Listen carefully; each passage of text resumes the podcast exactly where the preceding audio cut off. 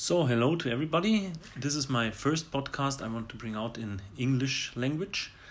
Uh, normally, I bring out my post- podcasts in German, but I try now to get a little bit more, uh, a bigger audience, probably. So, what I'm, uh, what I want to talk about, it's uh, about editing and style. If you're an author and you write a book and um, you give it to the editing um, department or editing bureau, whatever, to the editor. There are sometimes um, big discussions about uh, how you write and what you write, about the logic or the characters, maybe the plot, everything, what belongs to your writing. So, is it necessary to listen to all these advices and um, uh, can you get lost in advices? For sure, but for this later. Um, first, I start with uh, my program. I have a good um, program for writing, for editing. It's uh, Papyrus, it's in German. And this uh, is a very mighty, um, powerful program for authors and writers. And uh, this gives me the opportunity to look at my style so there's no discussion if an uh, editor tells you you bring out some uh, very bad words and uh, grammatically uh, grammatically it's uh, it's killing. So then you have to listen. And if something is not logic, or you bring a character who already dies, uh, has died, and now you bring him back, so this is something um, an editor tells you you should not do this or look at this, and then you have to correct it. That's no problem. But the issues, what also my writing program uh, gives me, is uh, the issue um, is about style and uh, how readable a text is.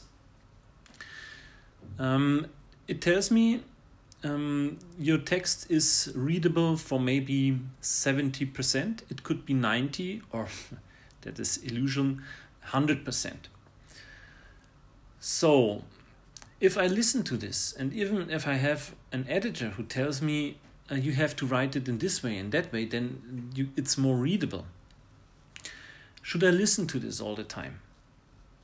I say no, because every writer has a different style, and uh, it's allowed and it's uh, okay, maybe sometimes necessary for readers that you have your own style, you have edges and uh, this the way you write and uh, the way you um, telling a story and they want to have it.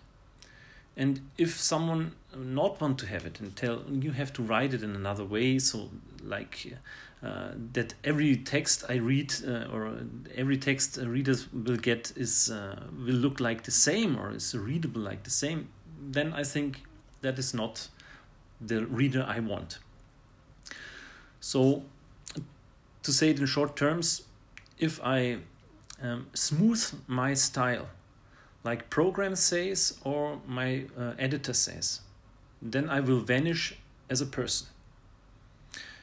So that is uh, that that can happen, and I think uh, if I listen to every advice of my program or my editor, then my style will go away. So I think also I will find my readers. I will find the readers who like my style and they are okay with it, how I write. So it's not necessary to listen all the time to your editor.